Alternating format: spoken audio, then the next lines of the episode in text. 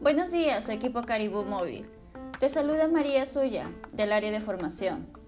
El día de hoy hablaremos sobre el manejo de objeciones. Sabemos que durante la llamada ante la negativa del cliente debemos rebatir mínimo dos veces, pero eso no quiere decir que solo serán un par de veces. Ya que si el cliente te sigue escuchando, puedes aprovechar para rebatir adecuadamente para así asegurar tu venta. El rebate que vayas a realizar debe ser conciso y de acuerdo al motivo de la negativa. Así, el cliente se dará cuenta de que lo estás escuchando activamente y le estás brindando una solución para que esté más seguro de aceptar el plan que le estás ofreciendo. Por ejemplo, si el cliente te dice que no desea el plan porque no puede pagar, tú puedes rebatirle de la siguiente manera.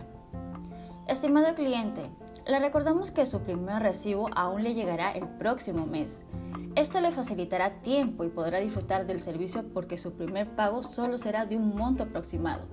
Al contrario, usted sale ganando porque tendría más beneficios de los que ya cuenta actualmente. Otro ejemplo sería si el cliente te indica que no desea porque no tiene buena señal. El rebate podría ser el siguiente. Comprendo, estimado cliente. De antemano, pedirle las disculpas por los inconvenientes que ha presentado. Nosotros estamos trabajando para mejorar nuestro servicio. Ahora, usted podrá verificarlo contando con más beneficios, el cual queremos que disfrute sin ninguna dificultad. Recuerda realizar un cierre directo luego de rebatir cada negativa. Así, conducirás a tu cliente a una aceptación.